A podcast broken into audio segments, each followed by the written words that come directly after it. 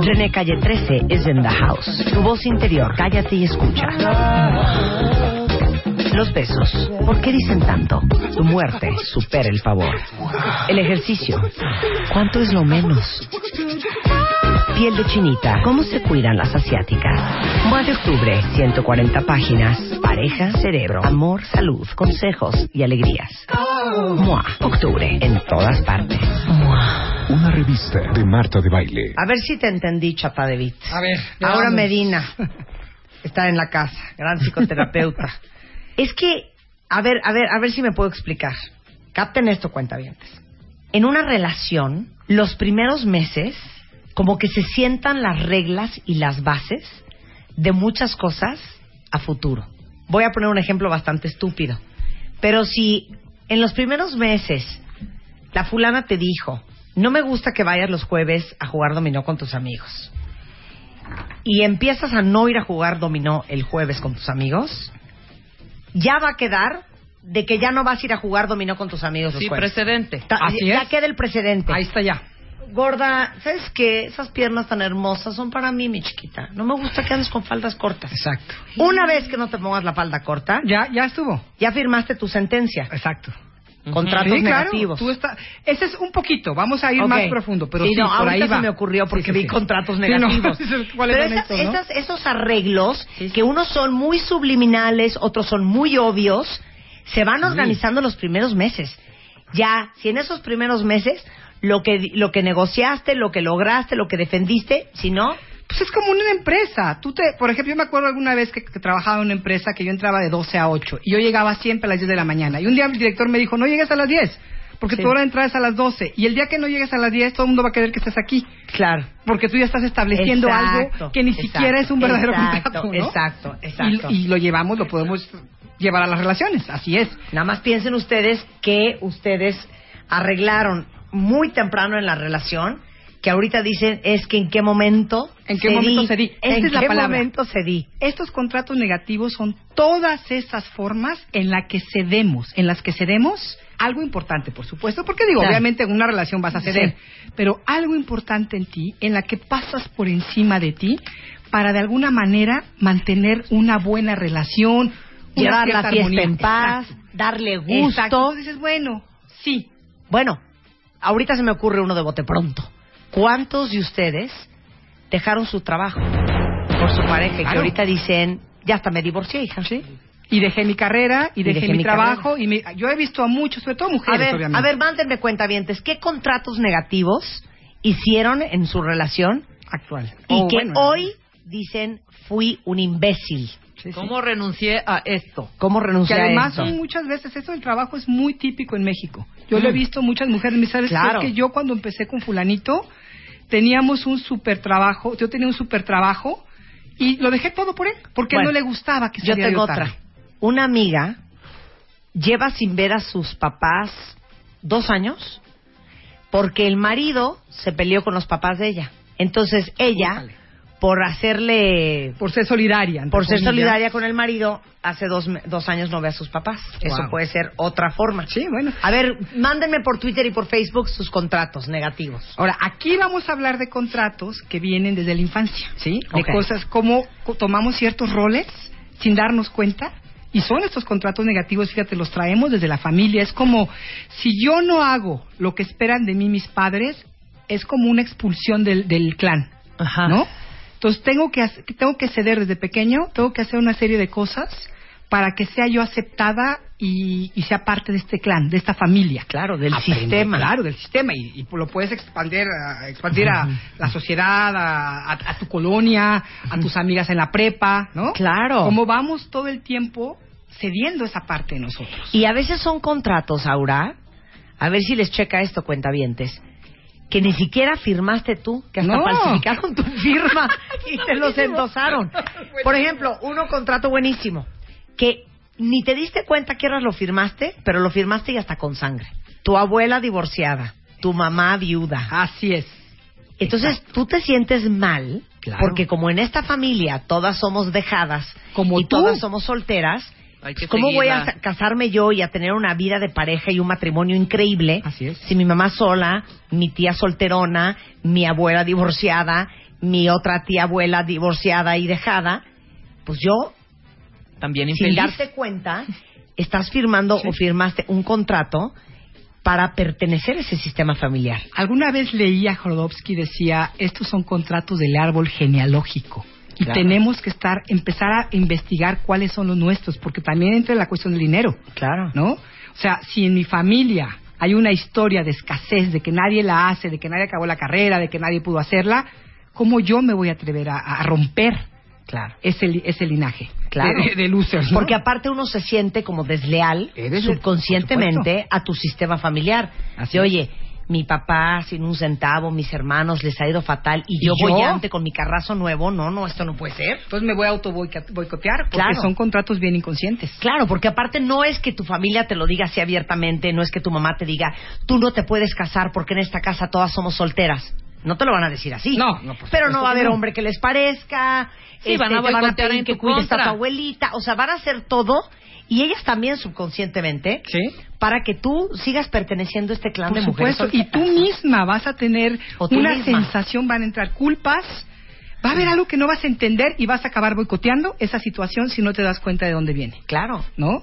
Y es una, digo, O sea, ¿qué quieres decir? Que puede aparecer un hombre o una mujer maravillosa en tu vida y vas a acabar saboteando la Así es. relación y tronándola para poder regresar a tu sistema porque hay familiar. como una vergüenza, ¿no? De cómo puedo estar con una persona sana que Sí. tiene abundancia si en mi familia eso no se usa. Sí, claro. Eso no es parte de nuestra de nuestra experiencia. Sí. Entonces no sé cómo moverme ahí. Ese, ese, ese pueden ser un par de contratos que firmamos de chiquitos o que nos falsificaron las firmas. y No, no sí, nos yo creo que nos falsificaron la, la- Sí. ni cuenta nos dimos. O el no estudiar. O el de- estudiar el también. dedicarte con... a- a- tú me ayudas, mijita, en la casa Sí, y atiendes a, tu herma- a tus hermanos hombres y a, y a mi marido también. Me ayudas en la casa y no hay manera... De hecho, Hija. uno de los ejemplos que quería mencionar es el es la película o el libro, como Agua para Chocolate, donde la más pequeña de las hijas es, es- se espera Claro. que no se case, que no tenga una vida propia y que se quede a cuidar a su madre. Claro. Y esto es en el libro, pero yo lo estoy viendo en la vida real. A mí me impresiona la cantidad de mujeres con carrera y con todo que no se atreven a salirse de sus casas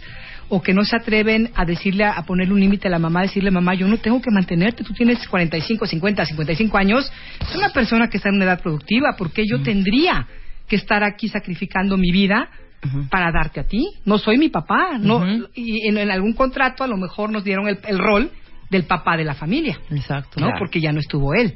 Entonces, esta elección inclusive de parejas no es tan libre como pensamos. Ahí es donde vemos la- los contratos negativos. Claro. Cuando elegimos la pareja. Y Que aparte es bien perverso, porque te hacen sentir que es porque te quieren mucho, o porque te quieren proteger, Por o porque quieren lo mejor para ti, o porque así es esta familia y así demostramos el amor. Exactamente. ¿no? No casándote siendo la esclava de tu mamá, o quedándote soltero para toda la vida, o este siendo un loser. Todas esas cosas, todas. Y esos son contratos de familia y los llevamos a las parejas. Acabo de leer una cosa muy fuerte. ¿Qué? Todo este texto está arriba, ¿eh? En martadebaile.com. Mujeres y hombres Claro, por supuesto. que dejan de ver a sus amigos Por ejemplo. por la pareja. ¿Sí? Y yo tengo amigas, yo tengo una vida con- antes, antes del hombre o antes de la mujer. Pero entonces a mi mujer o a mi marido no- o a mi novio no les gustan mis amistades. No les parecen bien por lo que sea. Y yo empiezo a ceder en eso. Y cuando vengo a ver, ya me saco de mi vida. Ya me Claro. quedé sin amistades. Claro. Y ese es un ejemplo típico. Y corte A, te encuentras tú viendo a tus amigos escondidas y mintiéndole al fulano. Por O sea, supuesto. no. O simplemente aislándote. Claro. y pasándote la vida con la familia de él o de ella, porque inclusive ya no digamos a, a los amigos, Marta, hay veces que lo llevamos hasta la familia, como tú decías de tu claro, amiga. le dejas de ver a tus hermanos. O sea, por Dios, ¿por qué no le cae bien a tu marido o a tu mujer? Sí, exacto. Pues es problema de ellos, ¿no? Tu mujer se, se agarró del chongo con tu hermana, entonces tú ya estás peleado con tu hermana también. Esos son los contratos negativos. Todos estos. Y continuamos en ese patrón familiar estableciendo también, por ejemplo, las amistades. Un contrato negativo en una relación de amistad sería yo no digo la verdad aunque me la estés pidiendo, porque yo sé que si te la digo, te vas a enojar conmigo. A lo mejor ni siquiera es cierto, Sí. pero dentro de mí hay un miedo de que si yo digo una cosa que tú me estás preguntando y te digo realmente lo que pienso, tú te vas a enojar conmigo y se va a romper la amistad. Claro, yo tengo una amiga que me decía que un día le cayó el 20, que ella había firmado un contrato negativo con una íntima amiga de claro, ella. Las íntimas amigas. Y un día, literal, me dijo, cuando me cayó el 20, le hablé por teléfono y le dije, ¿sabes qué? Esta amistad no me hace bien, ya no quiero que nos veamos, ya no quiero que nos frecuentemos y ya me quiero distanciar de ti. Entonces le digo, pero que ¿cómo era la Sí, sí, relación de ustedes dos, no? Eran íntimas. Me decía, hija, yo tenía pavor de llevarme con cualquier otra persona que no fuera ella. Porque Porque si yo le decía, me fui a comer con fulana de tal, bueno, se me ponía loca. Por ejemplo, yo no podía contarle mis cosas, este, mis triunfos, mis éxitos, mis logros, porque como ella todo el día estaba miserable y sintiéndose de la pa- patada, si se los contaba, ¿En una ella lo sentía como una agresión, Claro. ¿no? Como una agresión. Entonces fíjate el contrato. Eh, Entonces era un contrato espantoso hasta que me cayó el 20 y dije, ya no quiero ser tu amiga. Es como Misery Loves Company, ¿no? Misery Loves Company, Es- es- claro. ¿Sabes qué? Yo voy a ser miserable y tú también. Y cuidadito y te atrevas A ser feliz. a ser feliz. Y hace poquito en una clase me decía una chica, es que yo tenía, hablando de esto precisamente, me decía, yo tenía una amiga, Sí. íbamos de fiesta y ella se ponía hasta las chanclas y yo tenía que siempre llevarla a su casa. Sí. Hasta que un día ella se fue a otra fiesta y yo me fui a otra. Yo estaba con mi familia, yo me iba a quedar a dormir ahí, pues me atreví a tomar unas copas porque no iba a manejar. Y mi amiga me habló hasta las chanclas de no sé dónde, del otro lado de la ciudad, Sí. Exigiéndome que fuera por ella.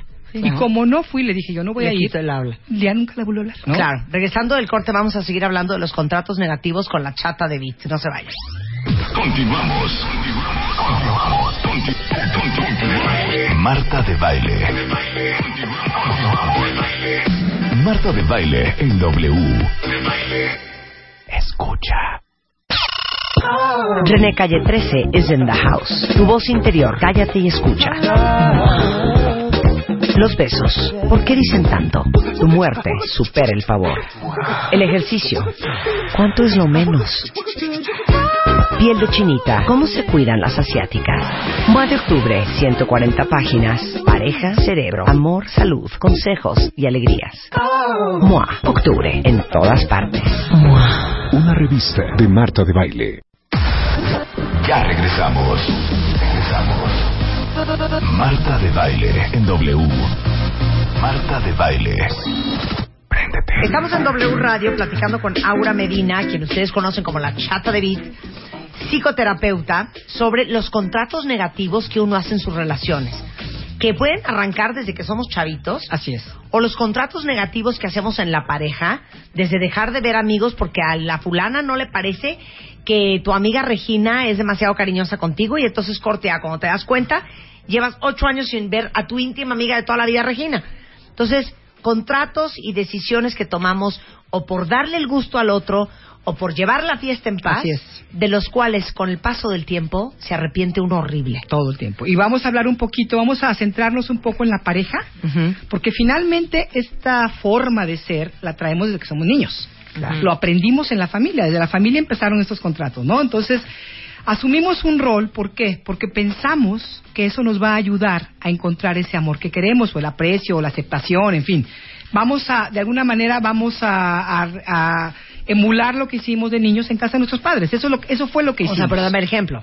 Un ejemplo es, eh, yo soy una persona que siento que si me porto mal, no me van a querer. ¿Qué es portarme mal? Bueno, a lo mejor en mi casa todo el tiempo me decían mamá que para que me quisieran mis padres yo tenía que ser una niña muy buena.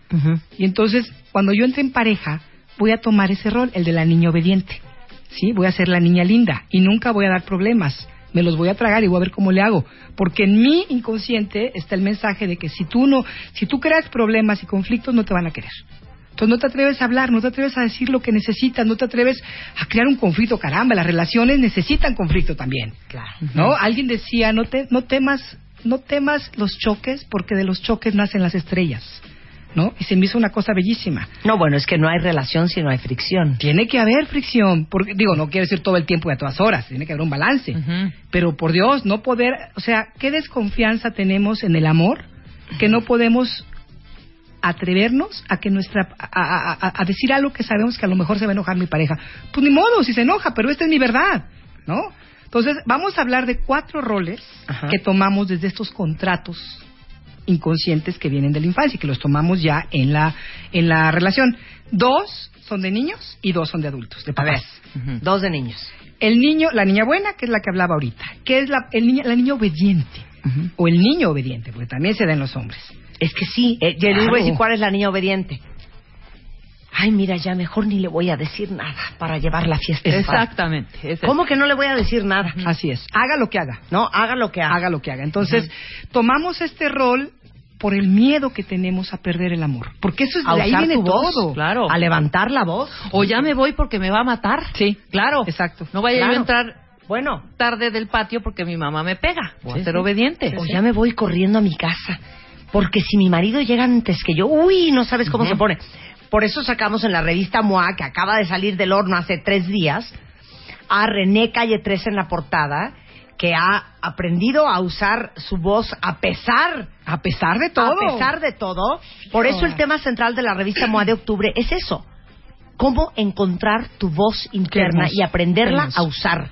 Y sabes que yo creo que tendríamos que usar también la palabra sentido común. Escojan sus batallas. No se peleen por todo. Claro, no. ¿No? O sea, que porque de- yo creo que No hay es que hacerla decir- de sí, no, no es de hacerlo de por todo. Sino más bien Es escoger lo que es importante. claro, pero es el pavor por el miedo a ser rechazada, no ser aceptada, no ser querida, de usar tu voz. ¿Sí? De veras, lean el texto de Qué- qué cómo bonito. encontrar tu voz interna en la revista MOA de este mes. Está Buenísimo. René de Calle 13, que yo la verdad es que hago un breve paréntesis, decidí entrevistarlo porque me parece valiente, no le importa ser políticamente incorrecto, es arriesgado, defiende las cosas en las que creen. Y yo creo que el gran aprendizaje de mi conversación con René Calle 13, para que lo vean en, en la revista de octubre de MOA, es precisamente, y por eso va acompañado de un texto muy largo que habla de eso, de cómo encuentras tu voz. A mí me inspira. Yo por muchos años fui, no una niña obediente, yo siempre fui muy rebeldita de chiquita, pero sí, Sí. hubo un momento en que me di cuenta que ya no quería causar más conflictos y me volví claro. complaciente. Claro. ¿No? Esa parte donde dices, bueno, mira, prefiero darles el avión a todo mundo y hacer lo que se me pegue mi gana de todos modos atrás. Pero una cosa que yo aprendí, y fue con una pareja, esta última pareja, Oscarito, de 18 años, una cosa que le sigo admirando profundamente es su capacidad de ser él, a pesar de lo que sea. Claro. A pesar del rechazo de otros. No, no es grosero. No es que él llegue y te diga, porque no se No, trata no. De, de confundir, voy a ser honesta y te voy a decir tus verdades. No, no, no, no. Hablo por mi verdad. Claro. Pararme por mi verdad, encontrar mi propia voz por mí. Claro. Oye, ¿No? perdón, no nos vayamos lejos, cuentavientes. ¿En cuántas mesas no han estado ustedes hablando de cualquier tema Ajá. y no falta el que se voltee así encalladito te dice, mira, yo yo prefiero no meterme. Exacto. Gente que no tiene ni opinión. ¿Y ¿Por qué no dices, no? Claro. Sí. que, que, que, que les da pena decir, oye, yo estoy totalmente en contra del aborto Sí, sí, sí. en una mesa. Por eso Claro. ya lo dijiste, el miedo al rechazo no- muy yo- cañón. yo no Es quiero- muy fuerte, Prefiero muy no fuerte. meterme en camisa de once varas. Sí, pero eso te... Prefiero llevar ¿Sabes qué? en Te va paz. produciendo también una sensación contigo mismo, contigo misma al final del día que dices, qué horrible. Sí. ¿No? ¿Qué, qué, qué sensación de verme en el espejo y no soy una persona que pueda decir, no estoy de acuerdo. Entonces, la niña buena. La niña Pésimo buena. contrato. O el niño bueno. O el niño bueno. El niño rebelde.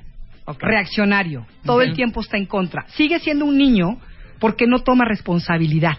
Se la pasa quejándose y culpándose de su pareja como lo hacía de sus padres. No quiere hacer nada de lo que se le pide, pero se porta como un niño o como una niña. Son los eternos adolescentes. Rejego. Rejego, berrinchosos. testarudo, terco. Pero que al final obtiene lo que quiere o no. ¿O no va por ahí el rollo? ¿Qué? Porque también se puede reflejar en la pareja después. ¿Qué? Que a pesar de, o sea, a través del berrinche y de la manipulación de Chavito, consigue lo que Ah, claro, quiere a toda costa. Claro, ¿no? pero tienen esa sensación de que el mundo es hostil y se protegen todo el tiempo porque creen que todo mundo quiere tomar partido de ellos, todo. Entonces, según ellos, si me protejo, logro sobrevivir. Es la parte de cada uno de nosotros que está queriendo proteger su libertad, como lo hicimos de niños. Claro. Pero el problema es que lo seguimos haciendo como niñitos, no como adultos. Claro. Como adultos tú asumes tu libertad, tienes el derecho a ella. Claro. Si eres y un- asume las consecuencias. Claro, si estás en una pareja de rebelde y reactivo, es casi como si quisieras que te dieran permiso de todos modos. Sigues peleando por algo por, por lo cual ya no tienes que pelear. Sí. ¿Sí? Tú tienes ese derecho. Así de, ¡ey! Relax. Eso, y, y de niños siempre Chill están out. probando a sus papás, ¿no? Hasta dónde puedo, así lo hacen también de esposos y esposas. Uy, ahí yo creo que muchos les van a, van a decir, uy, yo conozco a varios. Eh, voy a hacerle esto a mi mujer, a ver si aguanta. Estirar la ¿No? liguita. Nada Sí, más para dijiste. probarla. Ándale, tirando la liga Ajá. Nada más día. todo el tiempo estirando Y la liga hasta que se rompe. O tentándole la paciencia a uno. Hombre. ¿No? ¿No? Entonces, estos son dos roles de niños. Ahora, obviamente, ¿cuál es la contraparte? Los que tomamos o toman los roles de adultos, pero esa parte de los padres buenos y los padres malos dentro de la pareja. A ver. No, como dicen, la buena teta y la mala teta, porque es literalmente eso. Empezamos, ¿quiénes son en la pareja los buenos padres? El que todo el tiempo están cuidando al otro, lo entienden, lo aman, lo protegen sobre todas las cosas del mundo. ¿Sí? Ahí vienen, obviamente, estas parejas, por ejemplo, de adictos que todo el tiempo los están justificando, Solapando. solapando, esa sería la palabra. Tapando. Tapando, apoya, digo, no es ni siquiera un apoyo porque no los ayudan, los o sea, solapan. la patico en el patrón del mal con Pablo Escobar Gaviria, que todo el día lo solapaba, lo Exacto. justificaba. Así. Son sumamente generosos en todo. Dan consejos de cómo arreglar los problemas, aunque no se los pidan. Todo el tiempo están de metiches. Quieren controlar a la pareja, como aconsejándolo qué hacer, qué no hacer. Obviamente, fíjate, yo me acuerdo mucho de otra relación, entre varias que tuve. este hombre era muy generoso. Era un papá pareja. Mientras tú hicieras lo que él te decía, él te apoyaba. Y él me lo dijo un día. Mientras funciones dentro de mis parámetros, yo te voy a apoyar. Pero si una noche te sales y yo no te di permiso, imagínate, ¿eh? Estamos hablando de dos adultos. Y, te, y se te poncha una llanta, ni me llames. Ahí sí no te voy a ayudar, porque te fuiste sin mi permiso. Y éramos de la misma edad. O sea, mientras que estés en el corralito, Exacto. cuentas con mi apoyo Exacto. incondicional. Pero si tú te sales del corral, Ni vengas olvídate de. Sí, no te voy a apoyar. Ese es un papá, no es una pareja. Sí, claro. ¿no? Entonces, cuando, cuando eso sucede, cuando tú intentas salirte del redil, se vuelven los padres malos. ¿sí? Ok. Los que castigan, los que de alguna manera, de la misma forma que nuestros padres hicieron con nosotros muchas veces, porque esto viene de, como insisto, desde la infancia, ¿no? Entonces, este padre lo que hace es de alguna manera estarte eh, Coaccionando. todo el tiempo. Te castiga, te quito el habla, te hago la ley del hielo, te quito tu lana. Ahora a ver con quién cuentas, pero conmigo no. Claro, porque tú no hiciste lo que yo te decía. Sí. Yo te dije que metieras tu dinero en esto. ¿Te fue mal? Es tu problema. A ver cómo Pero oye, necesito lana para pagar mis Lo siento, gastos médicos. es tu problema. Oye, pero es que la colegiatura del niño. Pues qué pena, a ti te toca y tú no hiciste lo que yo quería. y eso lo aprendimos en casa, Marta. Oye, sí. Sí, claro. Con ¿No? Mario Guerra hablamos un tema así, de estos castigos y estas, eh, de- más bien miedos de la otra Claro, pareja, claro. para no crecer, para Es no que, dejar claro. crecer a la otra pareja. Y, lo- y el otro que tampoco quiere crecer, porque obviamente persona. encajan, embonan perfecto el niño y el papá. Claro, ¿No? claro. Entonces tenemos que estar conscientes de todo esto porque lo podemos encontrar en todas las relaciones. Estamos hablando ahorita de la pareja, pero de alguna manera nos sucede en todos, todos lados. Entonces, primero tenemos que empezar a darnos cuenta qué rol estamos jugando entre la pareja. Sí. Papá o niño. Claro que también los podemos intercambiar, ¿no? De alguna manera. Marta es mamá. Muy Yo soy mamá. muy mamá, ¿eh? Yo soy también. mamá. Muy mamá. Yo soy muy mamá. Entonces, bueno. Yo soy una mamá bien generosa Pero- hasta que me cansa. Pero en veces soy niña rebelde también. Sí, exacto. Chiquiadona, berrichudota. Bueno, ¿sabes? yo te digo, en esta, en esta relación, me Sí. esperaba que se fuera y me salía yo a alguna fiesta que me quería ir. Como niña chiquita. Sí, Como claro. le hacía yo de niña. Yo de niña me escapaba por la ventana para irme a alguna fiesta. Y me oyen en Tabasco, ya lo sé porque ya me dijeron mi familia, así para que se enteren. ¿No? Y ahora lo sigo, digo, ya no lo hago ahorita, pero sí lo llegué a hacer en mis relaciones, hacerlo por detrás de él, en lugar de decir, oye, espérate, somos dos adultos. ¿no? Entonces, bueno, ¿cuáles e- estas situaciones cómo nos hacen sentir dentro de una pareja? Controlados, castigados, no Coaccionados. nutridos, coaccionados. También está el rol en el en el rol del padre que, que causa mucha molestia en la pareja. El padre siempre es el fuerte, el que resuelve todo. Sí. Llega un momento en que te cansas, que dices, oye, ya, tú también hazte cargo de ti.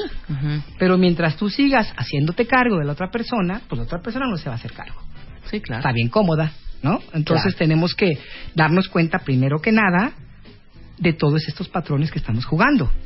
¿Qué rol juegan ustedes, cuenta bien? ¿Qué rol juegan ustedes? Niño berrinchudo, niño bueno, Padre malo, padre, padre, malo, bueno. padre bueno. ¿Y cómo lo vamos cambiando? Irnos dando cuenta cómo vamos cambiando todo esto. Bueno, entonces, ¿qué vamos a hacer?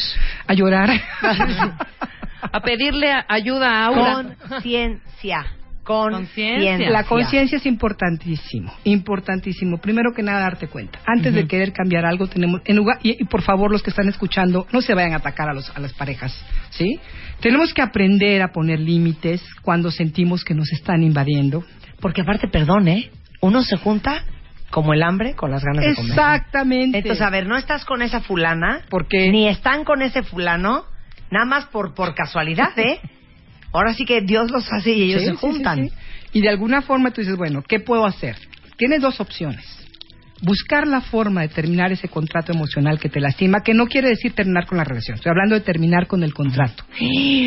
Pero ¿cómo le haces para terminar tienes ese que darte cuenta y tienes o sea, ¿cómo que te volteas hablarlo, y le dices, a ver, límites. a mí punto. fuera del redil o adentro del redil me vas a apoyar igual, ¿eh? Pero no de pues esa manera. primero hija. tienes que trabajar contigo y darte cuenta dónde está tu propia tu propia falla.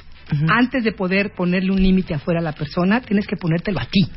O ya sea- no me voy a portar como niña, me voy a hacer responsable de mi vida. Claro. Porque también estoy yo solapando esa actitud. Claro. Porque yo no quiero hacerme responsable, quiero que alguien venga y, y me cuide. Claro. Ah, qué chistoso. Entonces, que podría ser, ok, quiero seguir con el noviecete este que me dice que siempre y cuando no me salga del redil, Claro. me va a apoyar. Ok, qué delicia, porque entonces qué delicia que todo me resuelvan. Por supuesto, lo hacemos, o sea, estamos Estar dispuesta a decir, ok, basta ya.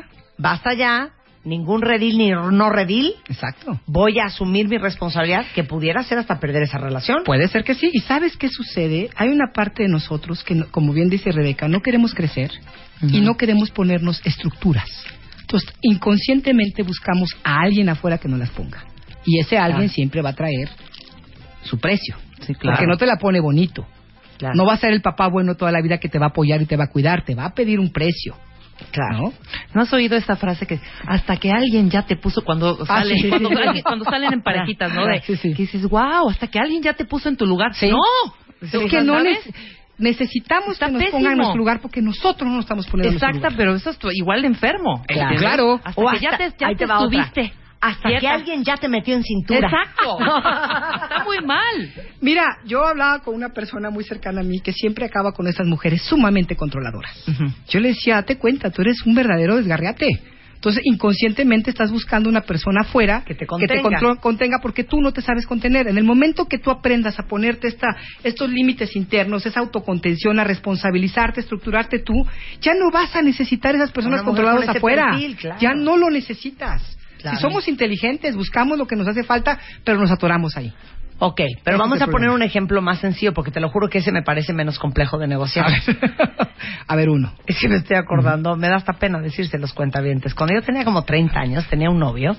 Mentira, tenía como 34. Uy. Tenía un novio que básicamente me invitó a que jamás nunca me dijo, no me importa si es un escocés que viene nada más a verte a ti, no quiero que hagas cenas de negocios. Que no hagas cenas de negocios. No puedes ir a cenar con ningún cliente. Y ese es tu Desayunar trabajo. perfecto, comida perfecta. Ah, es mi cena, cena, en la noche, claro. Ajá, cena de noche. Yo decía, bueno, es que muchas veces viene gente de Claro. fuera, ¿no? Con itinerarios complicados y entonces solo podemos cenar. Pues no me importa. Y ahí voy yo de bruta. Pónganme Pues no todas mis citas antes de las 7 Sí, de la y no noche. inventando de, ay, thank you, Jonathan. I'm so Mm. sorry. I won't be able to have dinner tonight. But can you do breakfast? O sea, Sí, pues claro. puro desayuno. oye, pero es que, mira, viene la otra gente. No sé qué. I know, pero es que it's so complicated. Porque me daba pena Claro, porque por mi novia se me va a poner como diablo. No, imagínate, No, digo, no, yo entiendo mal, que uno cuentavientes, muy quiere- mal. Hay que buscar cosas, o sea, si vas a tener todos los fines de semana reuniones de trabajo, pues sí, tienes que bajarle un poquito porque tienes una relación. Pero eso que me estás diciendo, ¿qué implica? Pues una desconfianza muy fuerte de tu novio. Claro. Unos miedos y unos celos terribles. Ah, Entonces claro, tú tienes todos que pagar los por eso. que todos son su condición. Es- así era el mío que te estaba yo platicando. Claro. Entonces, ¿cómo le pones un alto a eso? Bueno, primero te lo pones tú, te das cuenta y dices, a ver, esto que me está pidiendo esta persona, ¿Está bien? ¿Hace sentido conmigo? ¿Está bien para mí? Porque esa es la pregunta. Eh, no es que, a ver, ¿qué va a decir él? Está bien para mí, yo me voy a sentir bien haciendo esto, es Estoy coherente. de acuerdo. Ah, porque ahí te va otra. Ahí les va otra. Porque ¿Con se hace mismo? más complejo. ahí te va la variable. Porque uno dice, The plot thickens. no, ¿sabes qué? Mejor no voy a ir a cenar Claro. con los clientes. Porque no le quiero dar pie a, que, que le lo haga lo haga. mismo. Esa es la otra. Claro, ya le estoy abriendo la Uy, puertecita mira, para que lo haga. y no, Me ha tocado a mí. ¿Sabes qué? Si no, no hagas lo que no quieres que te hagan. Sí, sí, sí. Pero qué oye, estupidez. esos, esos y más, esas, esas relaciones que se van consumiendo el que uno se al van, otro. ¿no? Mutilando es, es el uno al una, otro. una simbiosis terrible. Es que Perdón. para terrible. mí es como que nos vamos mutilando uno a los otros. Son relaciones tóxicas. para que vivir en una paz y confianza y seguridad súper Falsa. fácil. Sí, pero es una Super confianza fake, absurda. esa no ¿Cuál es la confianza? que tú en- Confío en ti porque no sales de tu cuarto. Claro. Eso no es confianza. Claro. ¿De dónde? Una relación sana tiene que tener aire para que otros puedan también interactuar con ustedes. Como yo digo en mi casa, aquí es Montessori y cada quien hace lo que se le da la gana. Claro. Si ya no te parece lo que quiso hacer el otro, esa es otra Esa ya es historia. otra pero historia. de entrada aquí cada quien hace lo que se le da la ¿Sabes gana. qué? Yo cada vez estoy más convencida que el amor tiene que ser una elección de Montessori, libertad. Montessori. Tiene que ser libertad. Sí, claro, tiene que venir con libertad. No estoy hablando de que cada quien haga siempre, o sea, que, tengas una vida donde cada quien tenga su vida aparte. Tiene que haber un, un- un- un- como los conjuntos A, B y C. Claro. Tiene que haber un área en común. Pero tú tienes que, oye, qué, qué rico es poder traer esa, esa cosa individual dentro Claro, de tu tú vida. a lo tuyo, yo a lo mío y nosotros a lo Por eso, nuestro. pero ¿cómo Exacto. corriges, cómo, cómo rompes un contrato que ya habías hecho? tienes que trabajar contigo primero para poder atreverte porque lo que nos falta es ese esa esa decisión de, de- de- de decir bueno yo ya basta esto no me parece bien esto no está bien para mí y poder sentarme con la persona y decirle sabes qué esto no funciona Claro. para mí esto no está correcto y entonces no lo podemos hacer así yo sí necesito tener mis amistades o yo sí necesito salir de vez en cuando intentaré que no sea tanto en las noches pero necesito hacerlo porque a veces así va a tener que ser punto Tienes que hacer ¿No? algo que a veces Miren. es muy difícil, espera. Miren. Espera. Y que creo que eso, esa experiencia, esa madurez te la va dando el tiempo y esa Sí, conciencia. sí, sí. Tienes que tener muy, muy claro lo que quieres. Eso, no solo unas eso. compas y Pero un por eso, eso, mira, eso. gran ¿Estás de lección, el libro del doctor Phil, eh, este psicólogo muy Sí, famoso sí, que hizo muy famoso Oprah, cuenta un cuento y se los he contado mil veces en su libro, que la, la esposa, que todavía era su novia, le pide que la lleve a Kentucky, por decirte algo, a ver a la, a la hermana. Y él le dijo no. Y ella le dijo, ¿qué perro? No, o sea, no me quiero. voy sola. Le dijo, no, no te voy a llevar a Kentucky a ver a tu hermana, porque el día que nos casemos, tampoco te voy a llevar. Entonces, si lo hago hoy, vas a creer que lo voy Que a hacer siempre y no lo quiero hacer. Ni hoy, ni mañana, ni nunca. Sí, pues sí. Eso es resistirse a Wow. firmar un contrato. Claro. Es como, ¿sabes qué? Ahora, de entrada, tú- digo, yo soy una persona bastante accesible. Puedo decir, mira, hoy te acompaño, pero no, no va a ser siempre así, ¿no? Mañana a lo mejor no quiero ir. Sí. Porque también cambiamos. Hay veces Claro. que nos da la Pues gana y veces eso, que un no queremos. un día no, Claro. tampoco como- ser groseros y No, decirlo a la primera, no, todos hoy no los voy a ir porque no domingos- se me da la gana y no. Eso va para las suegras. Sí, claro. Esa, esa obligación de que tenemos de que todos los domingos tenemos que comer en casa de la suegra, uno o el otro. Sí. ¿Por qué? A veces podré ir, a veces no tendré ganas. Pero ¿sabes Claro, lo que pasa que no se habla? Que al quinto año te haces esa reacción supuesto. y dices, ¿sabes qué? No quiero ir hoy. ¿Y ahora tú por qué? ¿Qué te pasó? ¿Qué te picó? ¿Sabes? y, em- y Claro. empieza ahí la desinformación. Y llega un momento en que estos contratos negativos siempre te llevan a una ruptura, a un Eso. alejamiento, ya sea físico o emocional, indudablemente. Pero de veras, no falla.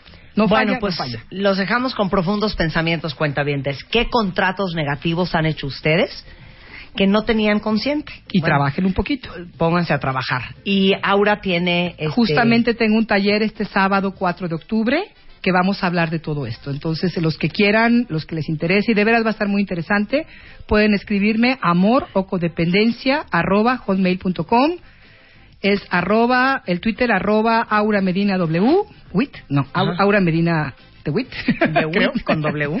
Y pues sí, para poder empezar a darnos cuenta por lo menos que en qué estamos metiéndonos. Claro, y ¿No? zafarse de esos contratos favor, del infierno porque que hasta eso- veces hasta nos falsificaron la firma. Te digo que a mí me parece perfecto eso que acabas de decir.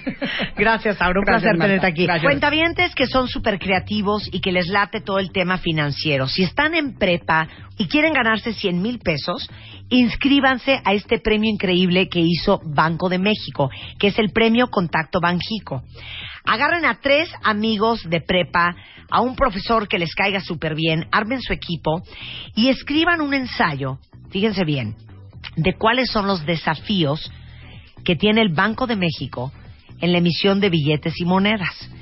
Si entran a banjico.org.mx, diagonal contacto Banjico, ahí vienen todas las bases y van a ver qué increíble la oportunidad de ganarse 100 mil pesos por haber escrito un extraordinario ensayo inspirado en los desafíos de la emisión de billetes y monedas, una cortesía de Banco de México con el premio Contacto Banjico. Continuamos. Conti- conti- Marta de baile. Marta de baile en W. Escucha. René Calle 13 is in the house. Tu voz interior, cállate y escucha. Los besos, ¿por qué dicen tanto? Tu muerte supera el favor. El ejercicio, ¿cuánto es lo menos? Piel de chinita, ¿cómo se cuidan las asiáticas? Mua de octubre, 140 páginas. Pareja, cerebro, amor, salud, consejos y alegrías. Mua, octubre, en todas partes. Una revista de